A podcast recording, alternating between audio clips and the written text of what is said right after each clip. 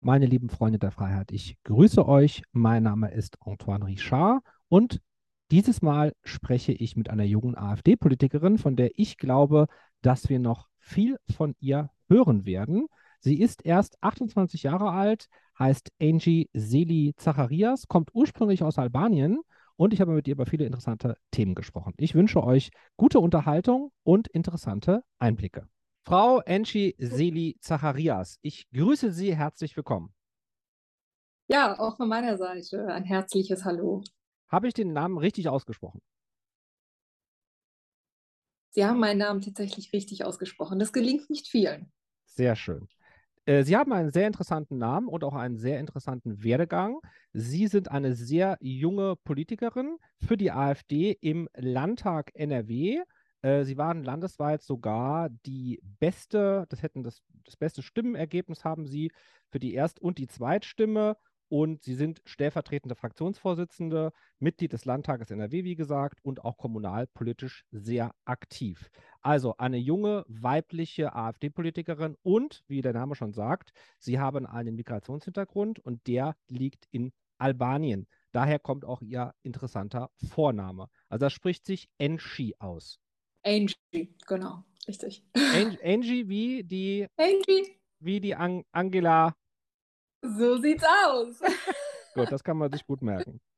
Gut, ähm, Sie ähm, haben einige Schwerpunkte in Ihrer Politik, darüber werden wir heute reden. Ich werde Ihnen auch ein paar kritische Fragen natürlich stellen. Ähm, wie ist es für Sie äh, als so junge Politikerin in einer so, in einer so streitbaren Partei äh, Politik zu machen?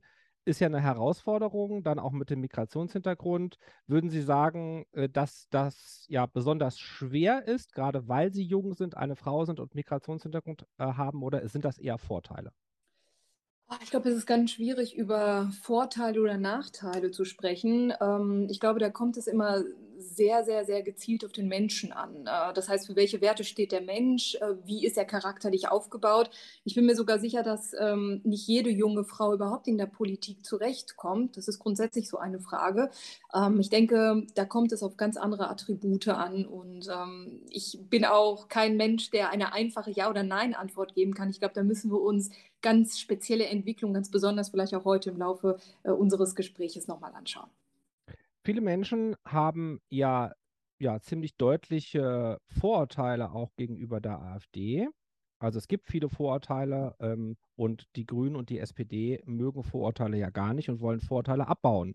Was würden Sie sagen, was ist wirklich ein Vorurteil gegenüber der Partei äh, AfD, ein Vorteil, das eigentlich gar nicht stimmt. Also was hören Sie oft, wo Sie sagen, ey, das höre ich so oft, aber das ist Quatsch, das stimmt nicht.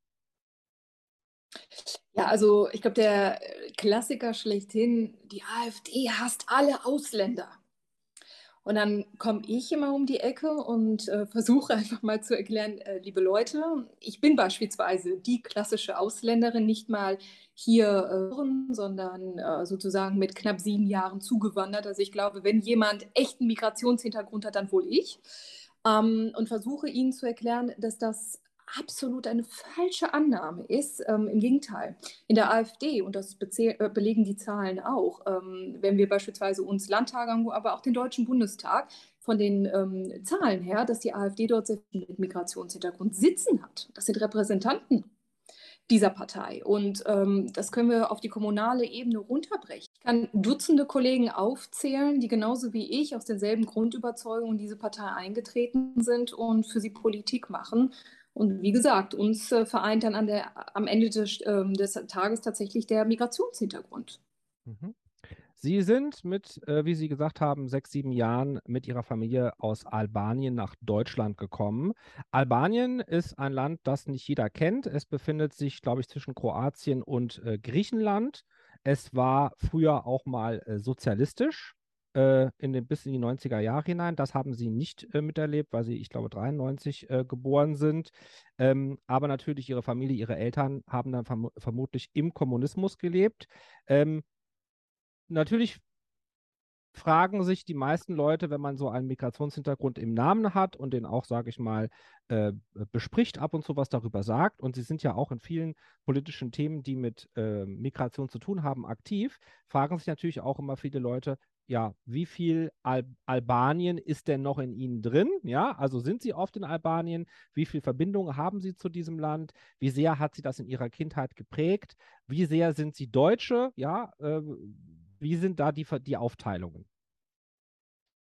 Ja, vielleicht vorweg einmal zu Albanien. Albanien ähm, ist nicht nur ein kommunistisches Land gewesen, was wir sozusagen wie viele andere einfach aufzählen können. Kommun Albanien war eigentlich eines der kommunistischen Länder schlechthin, sozusagen wie aus dem Lehrbuch. Dort wurde gelebt wie aus dem Lehrbuch. Ähm, in Albanien galt, das werden Sie auch ähm, nachschauen können, auch beispielsweise absolutes Religionsverbot auch ein Ausnahmezustand im Vergleich zu anderen kommunistischen Ländern und ähm, ist natürlich auch bekannt für die vielen Bunker im Lande. Ähm, da beschäftigt man sich heute auch zunehmend mit. Viele Touristen kommen ja extra nach Albanien, um sich beispielsweise die damaligen Bunker anzugucken, weil es übersät war von Bunkern. Also es ist an sich ein sehr interessantes Land und gleichzeitig ein sehr aufgeklärtes Land. Und ich glaube, das werden wir wahrscheinlich heute auch im Verlauf hier und da, werden Sie das sicherlich auch raushören können, ähm, die albanische Mentalität hat mir natürlich auch etwas mitgegeben. Und ähm, ich denke, dass man das grundsätzlich auch in sich trägt, ähnlich wie viele andere Migranten, die sich beispielsweise auch in der AfD, ähm, also sich dort einbringen und aktiv Politik betreiben, wie Menschen ähm, beispielsweise aus Polen oder Menschen aus Russland und so weiter und so fort. Menschen, die tatsächlich ähm, auch kritisch eingestellt sind gegenüber der Regierung. Sie sind nicht so regierungstreu, wie Deutsche es vielleicht sind im Vergleich. Und es ist durchaus ein sehr, sehr, sehr interessanter Punkt, wenn man über die Mentalität der Menschen spricht. Und jeder, der in dieses Land kommt, bringt ja auch ein Stück Mentalität mit. Und das ist eine ganz wichtige, entscheidende Frage. Welche Mentalität bringe ich mit und ähm, inwiefern formt mich diese Mentalität? Und da kommen wir natürlich von der Mentalität hin zu den Kulturen und, und zu den Religionen. Und, ja? und es gibt ja sehr viele. Zur Integrationsdebatte, zur großen Integrationsdebatte. Und so sehen Sie, bringe ich natürlich auch ein Stück Heimat mit, ja, ein Stück albanische Mentalität. Und sie lässt mich aber heute das sein, was ich jetzt heute bin. Und ähm, das ist natürlich auch interessant. Und klar, ich werde das häufig gefragt. Man wird natürlich gefragt, wieso du in dieser Partei, du passt da überhaupt nicht rein. Manchmal führe ich auch sehr, sehr nette Gespräche und dann oute ich mich. In diesem Land muss man sich ja heutzutage outen und ähm, dann friert das Gesicht der Menschen ein. Ich finde das hochinteressant. Und also genau wenn dann, dann weiß glauben, Sie sind AfD-Politiker, dann müssen Sie Deutsche sein. Also es ist ja so, dass die AfD auch ja bekannt dafür ist, dass sie äh, ja sehr kritisch gegenüber dem fundamentalistischen Islam oder zu islamischen Themen steht oder auch äh, zur äh, Migration von äh, aus muslimischen Ländern. Ähm, in der Tat ist es so, dass äh, Albanien ein äh, überwiegend muslimisch geprägtes Land ist von der Religion her. Ich weiß nicht, ob ich das fragen darf. Ich mache es einfach mal. Sind Sie Muslimin? Sind Sie Christin? Sind Sie religiös? Ich bin Atheistin. Mhm. Und das ist auch ein ganz entscheidender Punkt. Ähm, laut Wikipedia ist Albanien tatsächlich anscheinend überwiegend muslimisch geprägt. Wer Albanien aber gut kennt, weiß eins ähm, Albanien ist kein muslimisches Land. Selbst ist ein laizistischer Staat, ein laizistischer Staat, der das relativ locker sieht, ja, aber ähm, also da auch äh, Hochzeiten zwischen Christen und Muslimen kein Problem sind und. Dessen, ich, ich habe immer so ein Paradebeispiel. Ähm, wir alle können uns an Charlie Hebdo und das Massaker in Frankreich erinnern. Und dann gab es ja darauf folgend einen Marsch durch die Pariser Innenstadt. So, und ganz vorne weg liefen ähm, die geistlichen Köpfe Hand in Hand. Ich weiß nicht, ob Sie das mal mitbekommen haben ja, am Rande. Mh, ja, ja. Orthodoxe Katholiken. Ja, da ja. auch mh. Vertreter aus Albanien. Denn Albanien, und das, ich sage jetzt mal Kenner und Menschen, die sich grundsätzlich mit der religiösen Debatte in Europa und näherer Ferne beschäftigen, die, die wissen eins, dass Albanien durchaus ein Land ist, eines der wirklich wenig verbliebenen Länder auf dieser Erde, ähm, wo Religion nicht so eine große Rolle spielt. Die Religion ist nicht, nicht nur an Nummer eins. Religion ist da, Religion kann gelebt werden im Privaten, aber es ist eine reine Privatsache. Und in Albanien, das lebe ich auch und ich war jetzt erst kürzlich dort, es ist ähm, es ist keine Staatsdoktrin enthalten.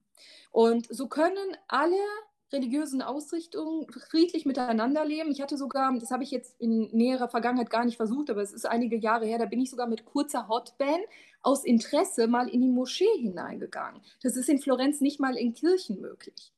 Also da spielt es einfach nicht so eine gewaltige Rolle, leben und leben lassen. Aber ja, das Miteinander funktioniert. Und gleichzeitig sage ich auch, ich frage mich durchaus, wie lange noch? Wer aber Albanien weiterhin gut kennt, der weiß halt auch eins, die Küstenregionen beispielsweise sind überwiegend ähm, orthodox geprägt. Das ist natürlich auch durch den griechischen Einfluss äh, so. Und das äh, merkt man auch an den Vornamen. Sie werden auch ganz viele Zugewanderte erleben, die ähm, das Kreuz ähm, tragen. Also das ist sehr, sehr, sehr, sehr, sehr stark durchmischt. Und ähm, bei den Muslimen gibt es dann noch eine Untergruppe, die Bektashi. Das kann man jetzt alles ein bisschen intensivieren. Möchte ich jetzt an der Stelle nicht, weil ich äh, möchte jetzt auch ungern Ihre Zuschauer äh, langweilen. Aber das, das ist der grundlegende Punkt. Jene Personen, die dann muslimisch leben, leben aber nicht fundamentalistisch. Ja, und das ist ja auch etwas, was für Sie wichtig ist als Politikerin. Das ist etwas, ja, wo, wo man sagen würde, ein Steckenpferd, um das Sie sich in der ja. AfD äh, gerne kümmern oder gekümmert haben. Ähm, Sie sind, kann man sagen, ja, spezialisiert auf Migrationspolitik. Insbesondere kämpfen Sie gegen äh, Clankriminalität. Ähm, das ist ja immer mal wieder in aller Munde. Man hört immer mal wieder irgendwelche krassen Dinge, die da passieren. Ähm, Früher kannte man das eher so von äh, Rockerbanden und heute ist die Clankriminalität tatsächlich auch äh, sehr geprägt von dem Migrationshintergrund.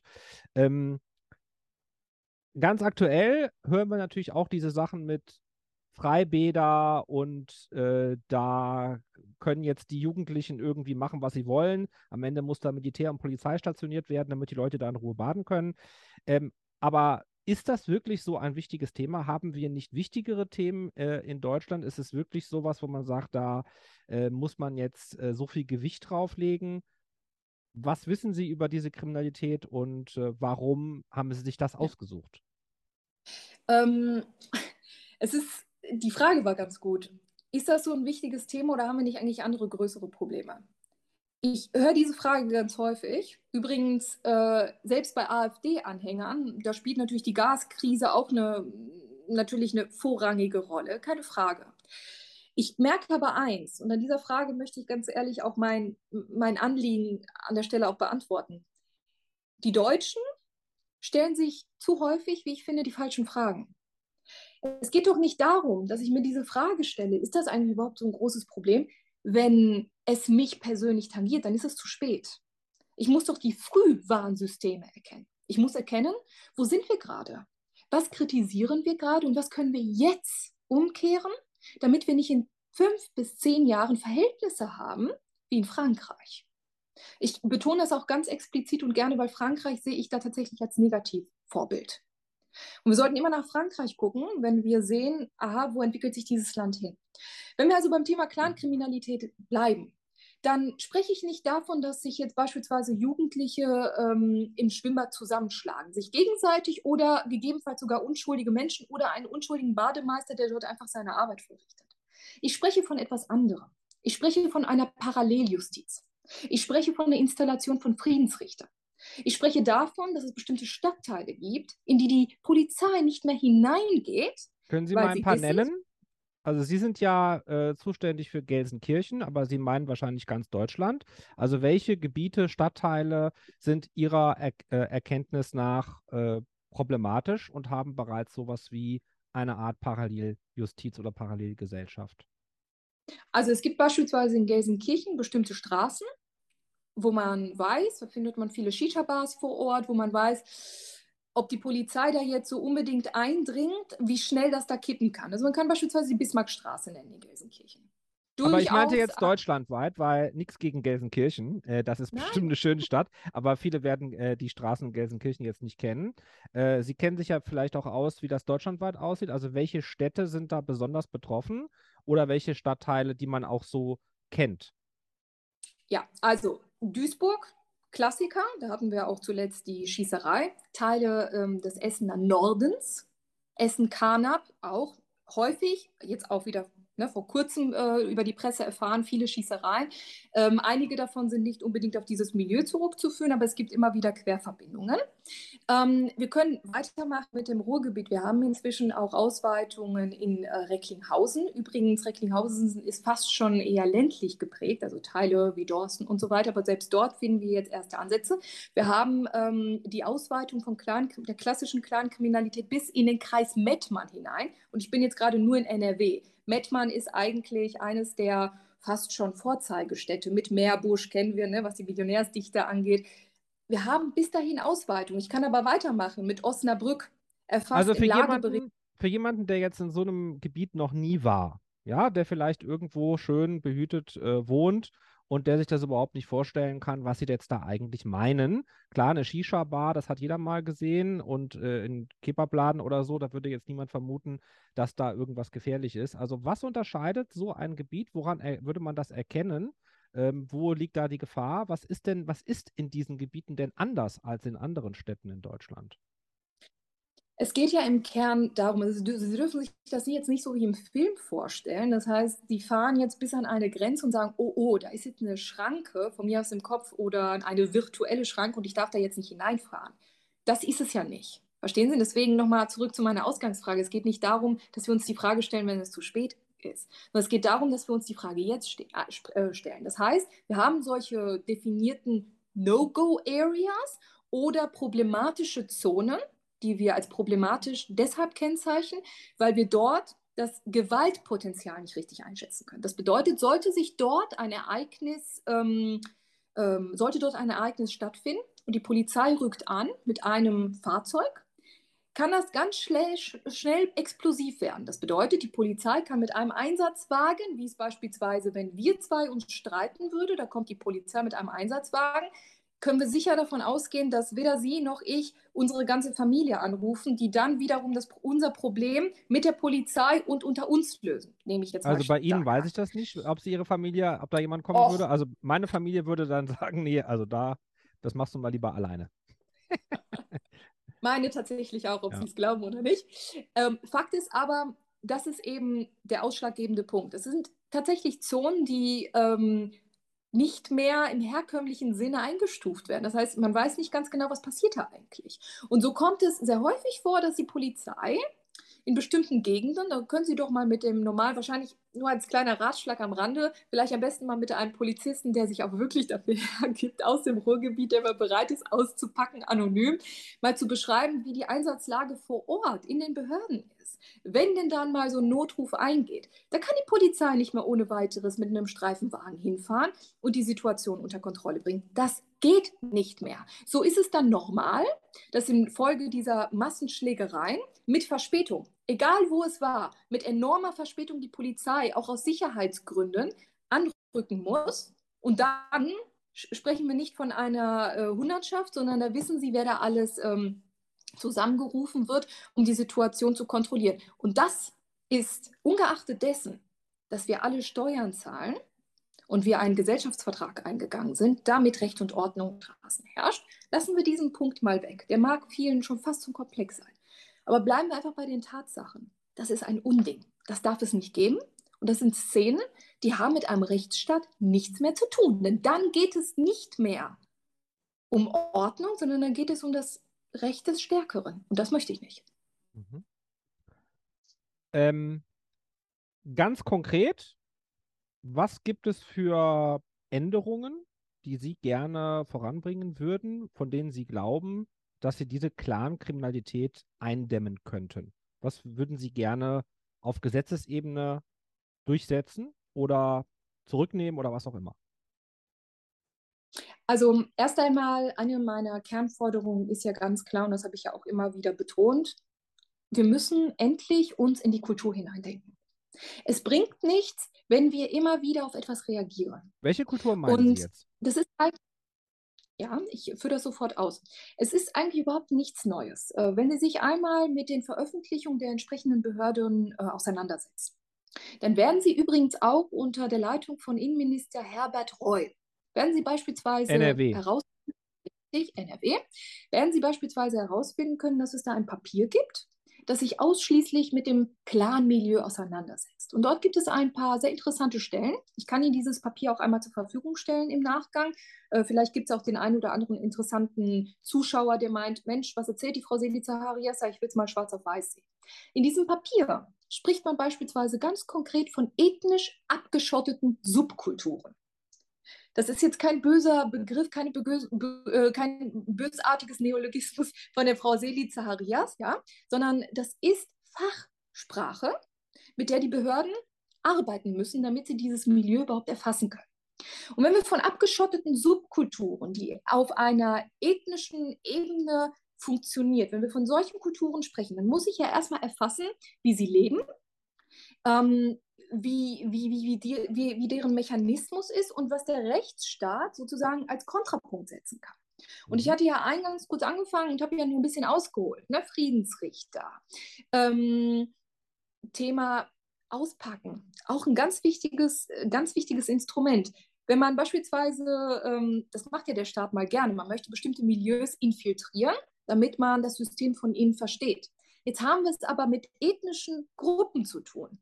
Die werden zum Verrecken nicht auspacken. So funktioniert das nämlich nicht. Und, und, und, und, und. Ich könnte jetzt also ganz viele Dinge aufzählen. Das heißt, solange der Staat nicht in der Lage ist, sich kulturell dort hinein zu denken und zu verstehen, wie, wie dieses Gebilde miteinander harmoniert und funktioniert, kann der Staat dem nichts entgegensetzen. Denn ein, eine Faustregel muss greifen. Gefängnisstrafen, Geldstrafen, Konfession von äh, materiellen Dingen. Das sind keine Strafen für Clans. Sie wissen, ein Clan-Mitglied, ein Clan-Boss wäre kein Clan-Mitglied oder Clan-Boss, wenn es nicht schon längst die volle Härte des Rechtsstaates erfahren hätte.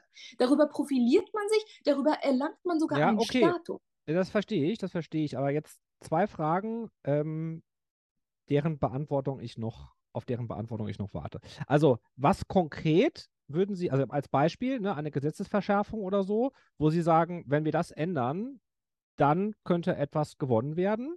Und was meinen Sie mit hin, in die Kultur hineindenken? Um welche Kultur handelt es sich? Ja, äh, ich habe es schon im Kopf und denke, ja, okay, ich weiß vermutlich, was Sie meint, aber sprechen Sie es einfach aus. Meinen Sie bestimmte Nationen, bestimmte Religionen? Welche, von welchen Kulturen sprechen wir hier? Also von welchen Kulturen sprechen wir hier? Auch das ist in dem ähm, entsprechenden Bericht, den ich gerade erwähnt habe, ganz klar schwarz auf weiß definiert. Das sind ähm, überwiegend staatenlose Libanesen. Ja, das ist eine Gruppe, die ähm, vor vielen Jahren nach Deutschland gekommen ist und seitdem hier durch auch gekennzeichnet durch eine sehr hohe Reproduktionsrate ähm, clanähnliche Strukturen in Deutschland aufgebaut hat. In Berlin, Essen und anderen Ruhrgebietsstädten sind so die größten Clanfamilien, die, die herkömmlichen, die wir auch an sich per Namen sozusagen Was heißt kennen. staatenlos? Also wenn es doch Libanesen sind, dann haben sie doch einen Staat. Ja, ähm, in der Erfassung sind das aber viele Staatenlose. Das heißt, sie haben bei Ankunft in Deutschland ihre Herkunft nie genau angegeben. Und so galten sie dann lange Zeit als Staatenlose in Kettenduldungen gefangen. Übrigens einige von ihnen bis heute. Der Unterschied ist nur aufgrund der hohen Fertilitätsrate, dass deren Kinder natürlich entsprechend äh, Deutsche sind. Also ja Reproduktions- und Fertilitätsrate, das klingt jetzt ein bisschen wie Kaninchen. Also was Sie sagen wollen, ist, äh, dass die ähm, sehr viele Kinder bekommen. Richtig. Ja, übrigens das ist doch schön. Etwas, Aber Kinder sind doch was Schönes. Ja, Kinder ist immer was Schönes, um Gottes Willen. Und in Deutschland Aber sagt man auch immer, wir müssen mehr junge Menschen haben. Also da würde doch jetzt jeder sagen, der da auch kritisch mal nachfragt, ist doch eine gute Sache, das werden später doch eventuell dann Steuerzahler, aber sie sagen dann nein, die werden alle in den Clan reingeboren und werden die alle später kriminell, oder? Nö, das, also erst einmal kann, habe ich das nicht gesagt und zweitens kann ich das nicht belegen. Ich kann aber auf den Bericht hinweisen und dieser Bericht unserer Sicherheitsorgane, dieser Bericht sagt ganz klar, aufgrund dieser hohen äh, Reproduktionsrate ähm, sieht man ein gewisses Risiko. Ein Risiko, dass dort ein Netzwerk aufgrund der starken ethnischen Verknüpfung weiter wächst, ein Gebilde, was der Staat nicht mehr, beziehungsweise die Werte der Familie, die des Staates überwiegen. Das ja. ist eine Sorge, die durchaus berechtigt ist. Das sagte ich ja gerade, diese Logik, weil Sie mich okay, ja das verstehe ich, das verstehe ich. Aber was kann man da konkret tun? Man kann denen ja so. jetzt nicht verbieten, Kinder in die Welt zu setzen. Das wird ja vermutlich Nein, nein, nicht funktionieren. Aber Ne? springen wir nicht von A nach B, springen wir nicht von A nach B. Die erste, ich habe Ihnen jetzt gerade die zweite Frage beantwortet und die zweite Frage war ja, was sind denn diese Staatenlosen? Das einmal Ja, kurz ja. als, als fachlichen, ähm, fachlichen ähm, Ausreißer an dieser Stelle. Kommen wir zurück zur ersten Frage. Was kann man denn tun? Was man tun kann. Der erste Punkt ist, wie gehen wir in Deutschland mit Staatenlosen um? Wie gehen wir in Deutschland mit Menschen um, die ganz klar verschweigen, woher sie kommen, die an der Grenze ihren Pass wegschmeißen, aber mit einem Handy hierher kommen? Ich möchte jetzt nicht verschiedene Ebenen vermischen. Die eine Ebene, von der ich gerade sprach, das sind Familien, die vor vielen Jahren bereits über diesen falschen Weg hier eingereist sind. Und es gibt Dinge, die sich tatsächlich in derselben Form wiederholen. Das ist seit 2015 mehr als äh, viele klassische Beispiele haben wir erlebt, wo sich genau diese Logik äh, weiter wiederholt hat, weil der deutsche Staat das mit sich machen lässt. Wir müssen also die Anreize dafür wegnehmen. Wir müssen auch nachträglich mal schauen, was wir mit jenen Gruppen machen können, die heute immer noch in der Falle der Staatenlosen ähm, festsitzen, äh, festsitzen. Das bedeutet also, ich habe da ähm, ein sehr eigenes Bild von. Ich sage beispielsweise, dass man mit der Sprachlinguistik sehr genau, auf den Punkt genau herausfinden kann, woher jemand kommt. Und so wie der Staat in der Lage ist, in Bezug auf Steuern, in Bezug auf, ähm, ich sage jetzt mal auch ähm, in Bezug auf eine Pandemie, Grundrechte auszusetzen, aber auch in Bezug auf Steuern plötzlich sich viele neue Dinge aus, äh, einfallen lassen. Ne? Das, das geht alles muss der Staat auch im Ausländerrecht neue Wege finden, mutig sein und sich auch bestimmte Dinge trauen, um bestimmten Gruppen Herr zu werden, die es über ganz einfache Tricks geschafft haben, dieses Land in die Irre zu führen. Okay, ich verstehe. Das, das heißt, Sie sagen, es gibt einfach. Mhm. Aufenthaltsrecht, Sie... äh, Nummer eins, das ist ja. die rechtliche Ebene. Okay. Könnte ich Ihnen jetzt eine Palette, einen Strauß anbieten, wo wir Dinge regulieren können. Glauben Sie mir, das ist jetzt viel zu langweilig. Wenn Sie ich meinen vielleicht auch das Röntgen der Hand zum Beispiel, wenn ähm, auch bestimmte äh, Leute sagen, ja, sie wissen nicht, wie alt sie sind, ne? oder sie sind 16 Jahre alt, sehen aber das aus wie 30 oder so. Also sie, sie sagen ganz konkret, gibt es einige Grundrechte, die Sie in dem Moment dann außer Kraft setzen wollen würden, wenn sich jemand weigert zu sagen, wo er herkommt, ja, wenn sich jemand weigert, ähm, seine sein, sein Geschlecht, wollte ich gerade schon sagen, ist ja heute auch schon, also sein Alter anzugeben, ja, wenn jemand sagt, Geschlecht sage ich auch nicht, ja. Ähm, da weiß ich jetzt nicht, ob wir heute noch dazu kommen zur, zur Gender-Problematik, wir können auch nicht alles abdecken, aber das ist ja jetzt auch nicht äh, ihr Steckenpferd. Aber sie haben sich ja auch im ähm, Corona-Zeitalter, nenne ich es jetzt mal, relativ früh dadurch hervorgetan, dass sie gesagt haben, Grundrechtseinschränkungen dieser Art fanden sie jetzt nicht so gut. Aber in diesem Punkt wären sie anderer Meinung, anderer Meinung, da würden sie sagen, einige Grundrechtseinschränkungen sollten da schon sein. Könnten Sie, damit es jetzt nicht zu lange wird, nochmal kurz und knapp die Grundrechtseinschränkungen, von denen Sie glauben, dass man die durchsetzen sollte in solchen Fällen, was sollte man da einschränken? Ganz konkret. Also Vorsicht, es sind keine Grundrechtseinschränkungen. Tut mir leid, da muss ich leider intervenieren. Das ist in keinerlei eine Grundrechtseinschränkung. Wenn ich eine Grenze passiere, dann muss ich mich äh, ordentlich ausweisen, sonst kann ich diese Grenze nicht passieren. Punkt. Ja, das mit der, mit der Linguistik, was Sie jetzt gemeint haben. Das ist auch keine Grundrechtseinschränkung. Jemand, der. Aber das Röntgen ja der Hand schon. Das ist keine Grundrechtseinschränkung. Naja, das Röntgen der Hand ja, doch, ja, wenn ich jemanden jetzt der Freiheit beraube und ihn zwinge, dass er die Hand jetzt geröntgt haben muss, dann ist das in dem Moment eine Grundrechtseinschränkung, die ich vornehme. Ich kann auch einen triftigen Grund dafür haben, also das ist jetzt keine Frage. Darüber kann man diskutieren, aber die Tatsache an sich, dass ich jemanden zu etwas zwinge, was er nicht möchte, ist erstmal eine Grundrechtseinschränkung, weil im Grundrecht ja verankert ist, die Unversehrtheit des Körpers und so weiter. Und dass niemand jetzt sagen kann, du bleibst jetzt hier sitzen und du gehst jetzt hier in das Zimmer rein und du wirst jetzt hier geröntgt, das ist ja schon eine Einschränkung.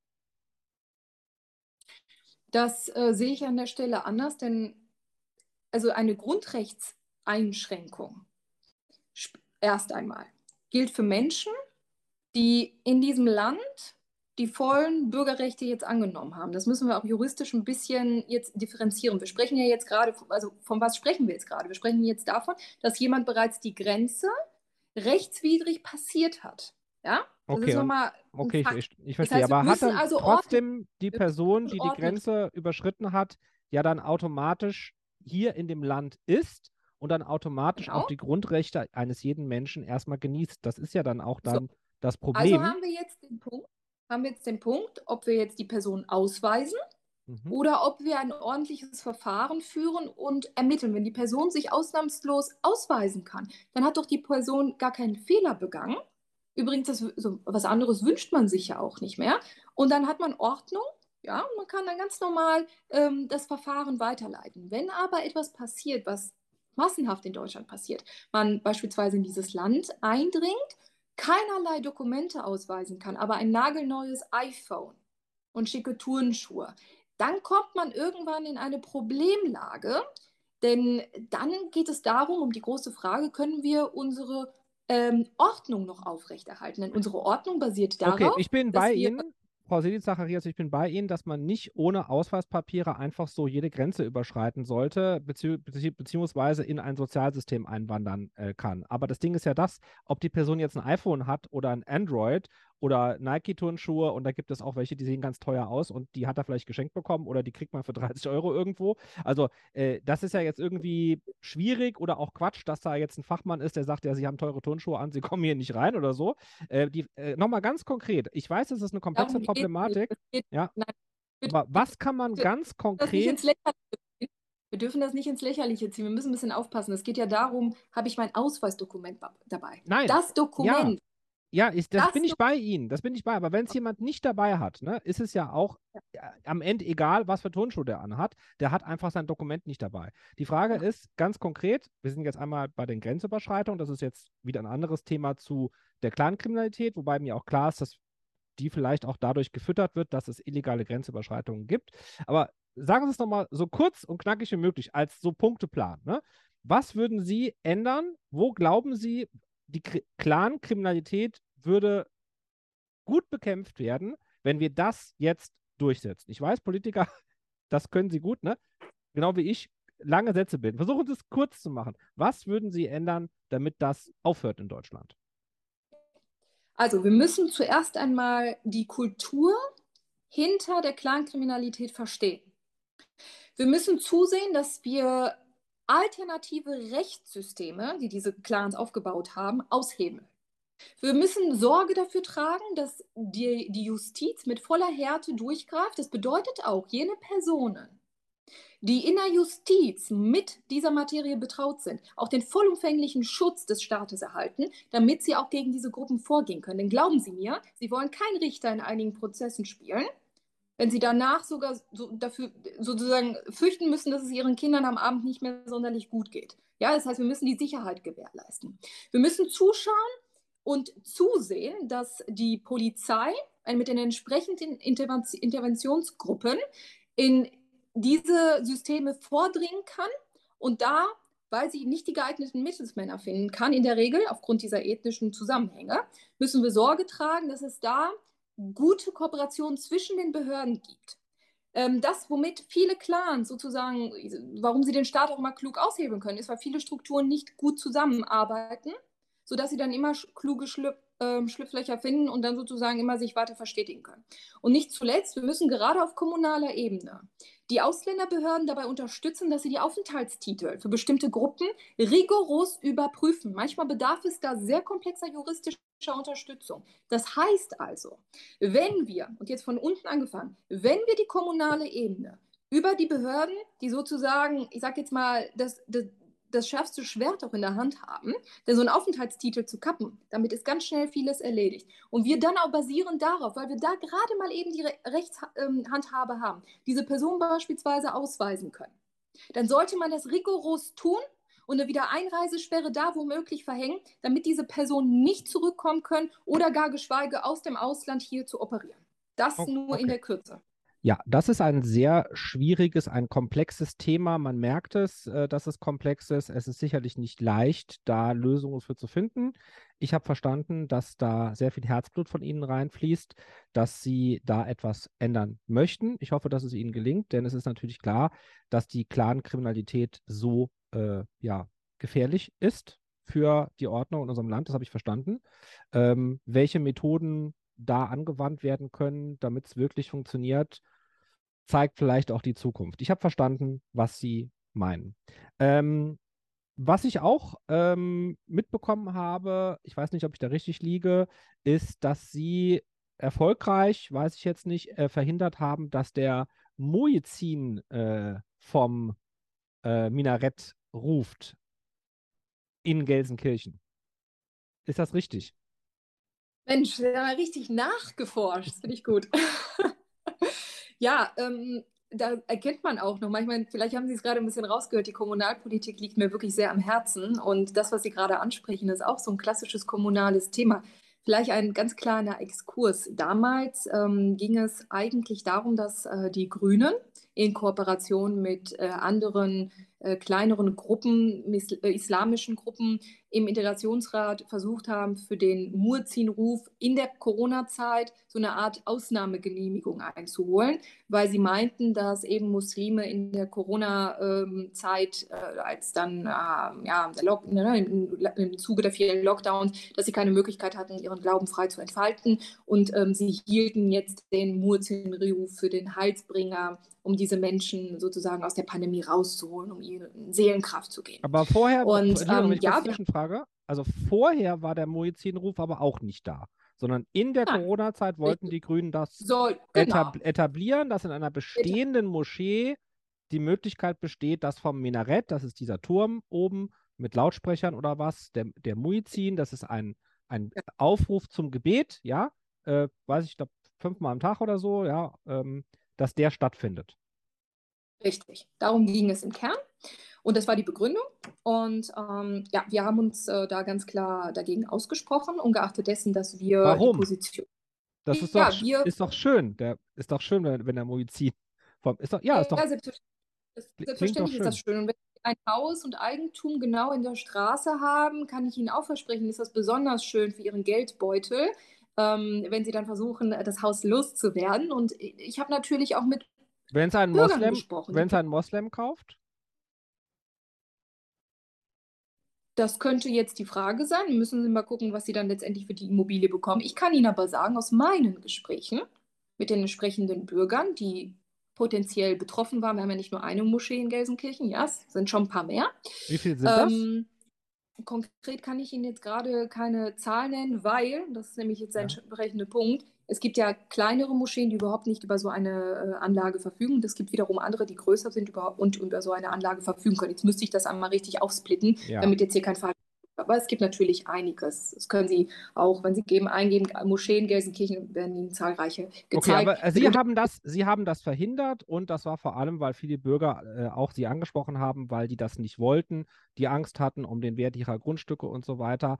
Ähm, Richtig. Aber, um den Wert ihrer Grundstücke um die Lärmbelästigung. Ja, aber Sie jetzt persönlich, ich frage jetzt mal Sie persönlich, Sie wohnen, wohnen Sie in Gelsenkirchen? Muss man da ja. wohnen, wenn man, ja, okay. Würde Sie das jetzt stören?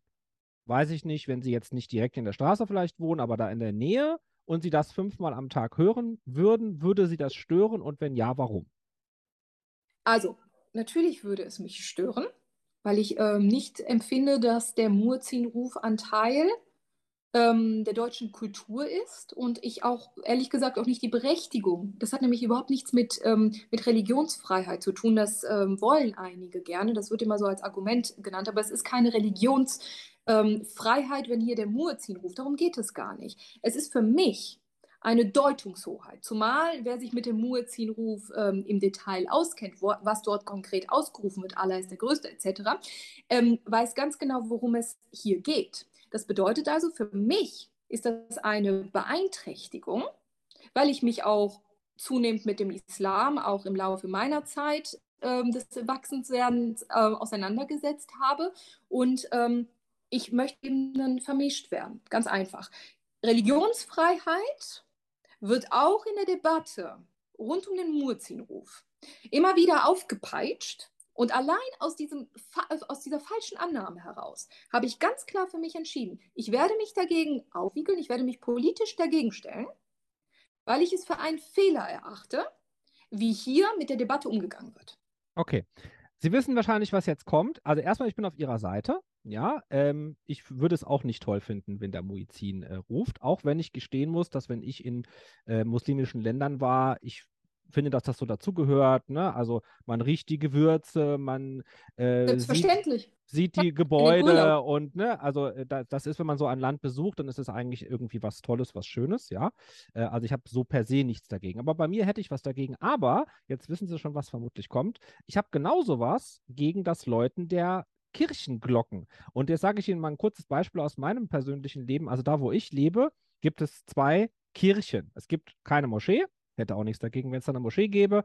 Ja, ähm, solange der Muiziner nicht äh, vom Minarett ruft. Aber das sind zwei christliche Kirchen. Und ich sage Ihnen mal, was die machen. Ja, die läuten die Uhrzeit. Da könnte man jetzt noch sagen, okay, aber die, das ist wirklich auch sehr laut. Die läuten die Uhrzeit. Das heißt, jede Viertelstunde Bong, jede halbe Stunde Bong, Bong, jede Dreiviertelstunde Bong, Bong, Bong. Jede volle Stunde viermal Bong plus die Stundenanzahl. Das heißt, Sie haben um 11 Uhr morgens haben Sie Bong, Bong, Bong, Bong, Bong, Bong, Bong, Bong, Bong, Bong, Bong, Bong, Bong von zwei Kirchen. Zusätzlich haben Sie abends ein Durchgeläute von 15 Minuten. Keine Ahnung, wozu das dient. Mir hat man mal erklärt, dass es um den Leuten vom Feld zu sagen, so, die Arbeit ist jetzt fertig, kommt zum Gebet. Also genau dasselbe, was der Muzin auch macht. Ein Durchgeläute von beiden Kirchen.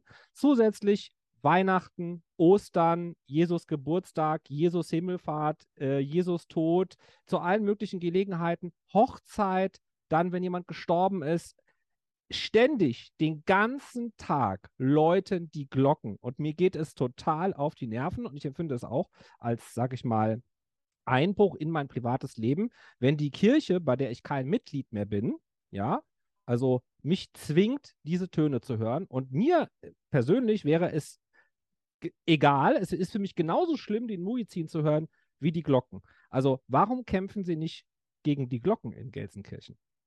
Also vielleicht an der Stelle eine kleine Anekdote. Ähm, wir hatten hier mal eine Auftaktveranstaltung in Gelsenkirchen und die katholische und evangelische Kirche hatten nach Absprache miteinander ähm, unsere Veranstaltung entsprechend gestört. So war es dann so, dass mal die eine Kirche läutete und läutete und läutete und dann die andere und wieder umgekehrt. Und wir haben entsprechend beide Kirchen verklagt.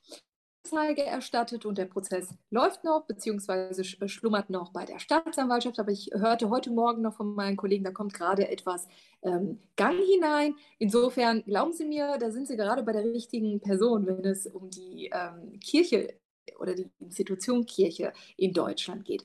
Der grundlegende Punkt ist aber, wenn Sie sagen, warum kämpfen Sie nicht gegen das Kirchenläuten? Ich muss, nicht nur als Politikerin, und auch wenn es immer ein bisschen schwer fällt, ich muss aber auch als Mensch mir immer die Frage stellen. Auch ich weiß, es fällt jetzt schwer und es hört sich jetzt super spießig an, was ich sage. Aber es gibt eben auch ein rechtliches Konstrukt. Jetzt habe ich das Wort rechtlich in unserem Interview ziemlich häufig benutzt, aber es ist so. Die Kirche hat verfassungsrechtlich eine Sonderstellung in diesem Land. Und, und wenn finden es Sie das viel, gut? Finden Sie das gut?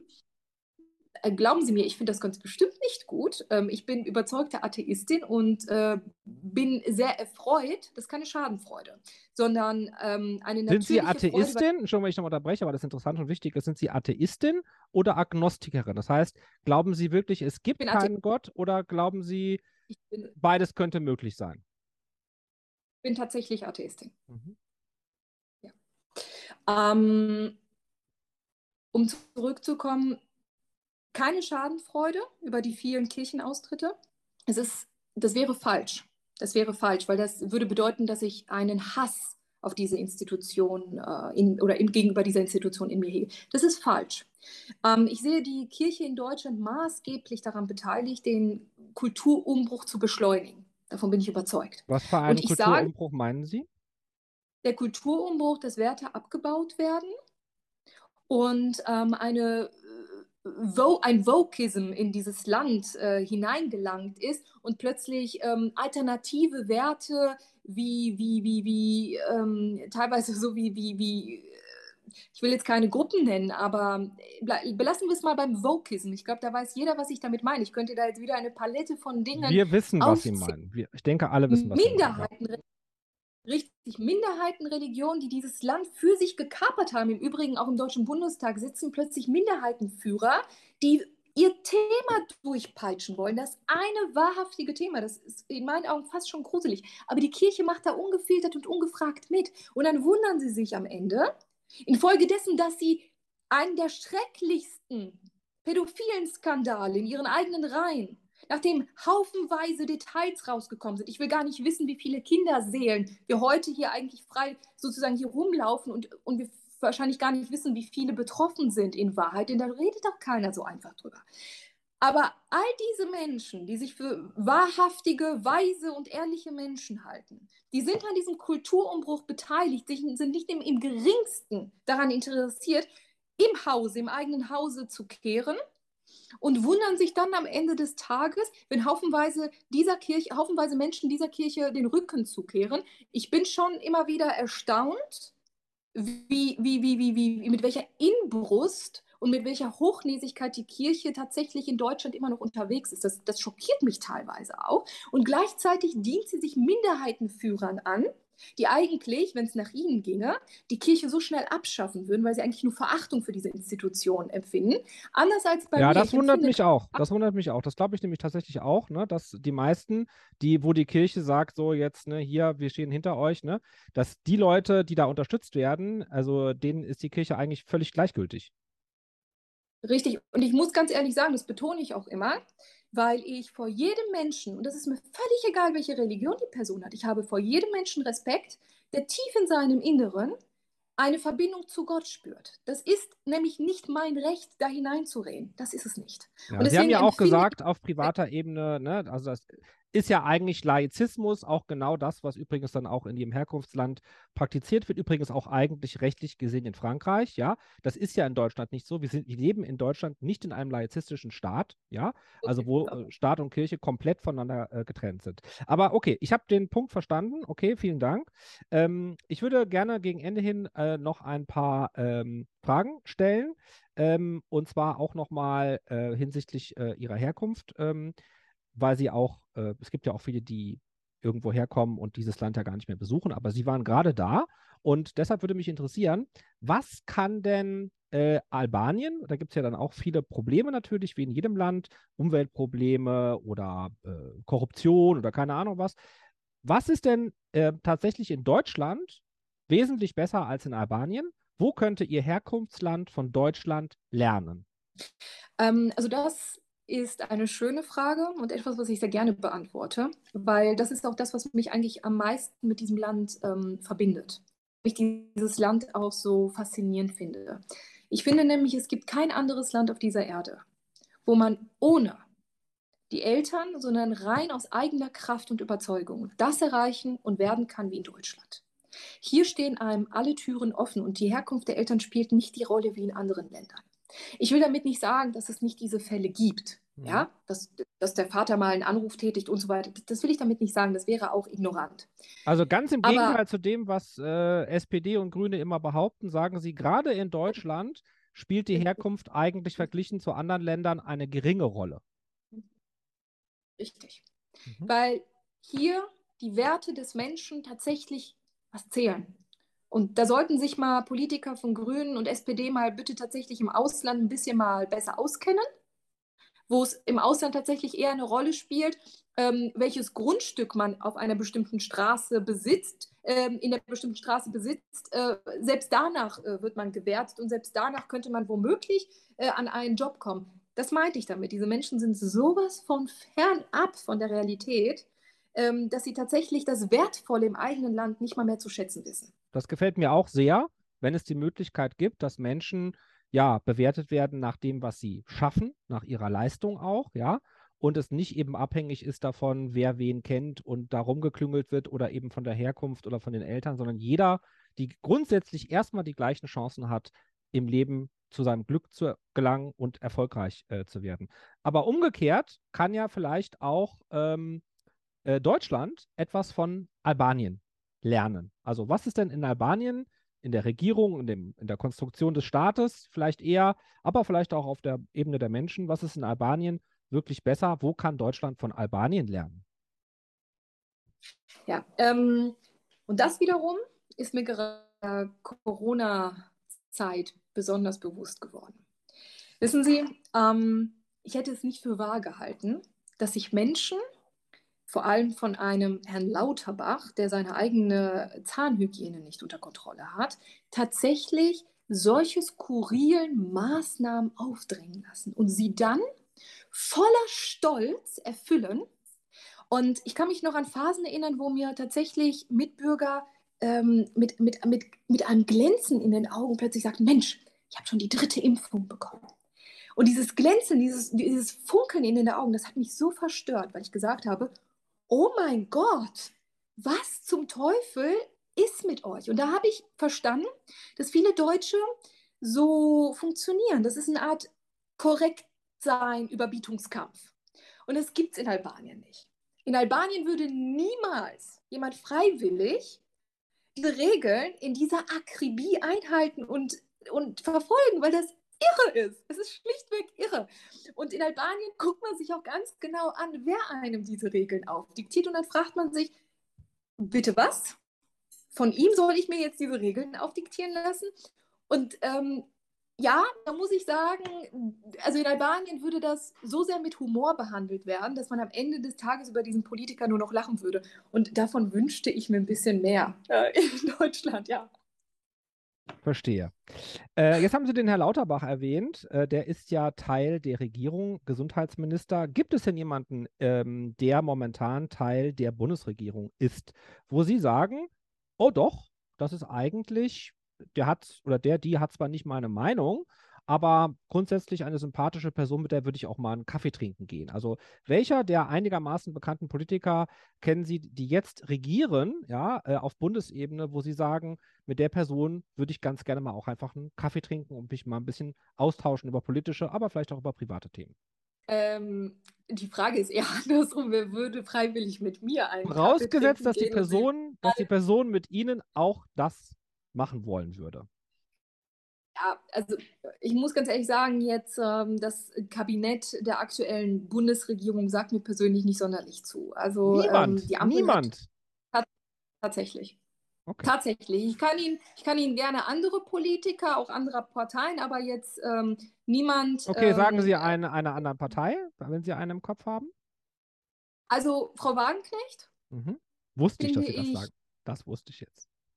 Ja, ja. Also es ist, ähm, ich mag, ich mag selbstbewusste, gesund kritische Menschen, die aber nicht so beugsam sind. Also ne, wenn dann plötzlich ähm, alle über einen ähm, urteilen wollen, weil man gerade etwas gesagt, einen Satz, wir alle kennen ihn, den einen Satz, und dann urteilen plötzlich alle Menschen, ein Shitstorm bricht aus und so weiter und so fort.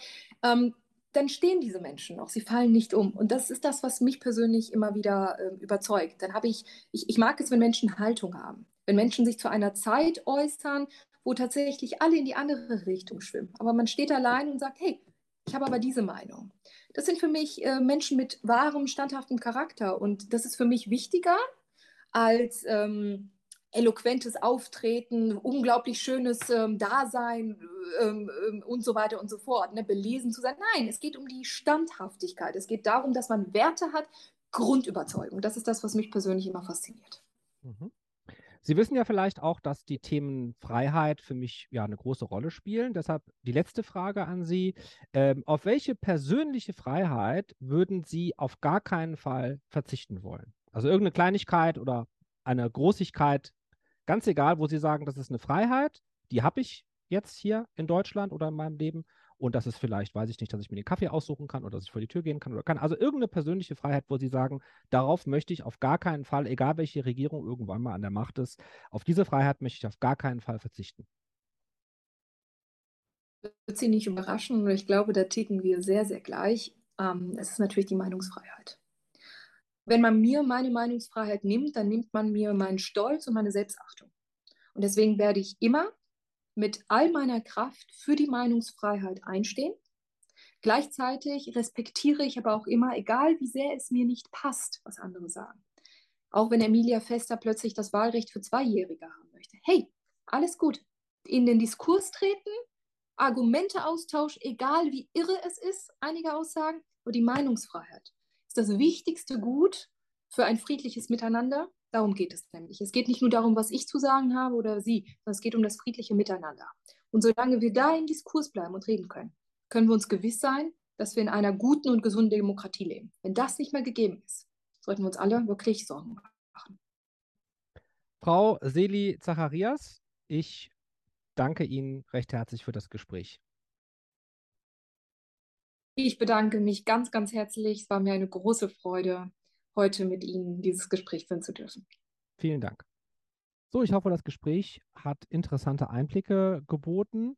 Und wenn ihr sagt, das hat euch gut gefallen, dann gerne einen Daumen nach oben dalassen.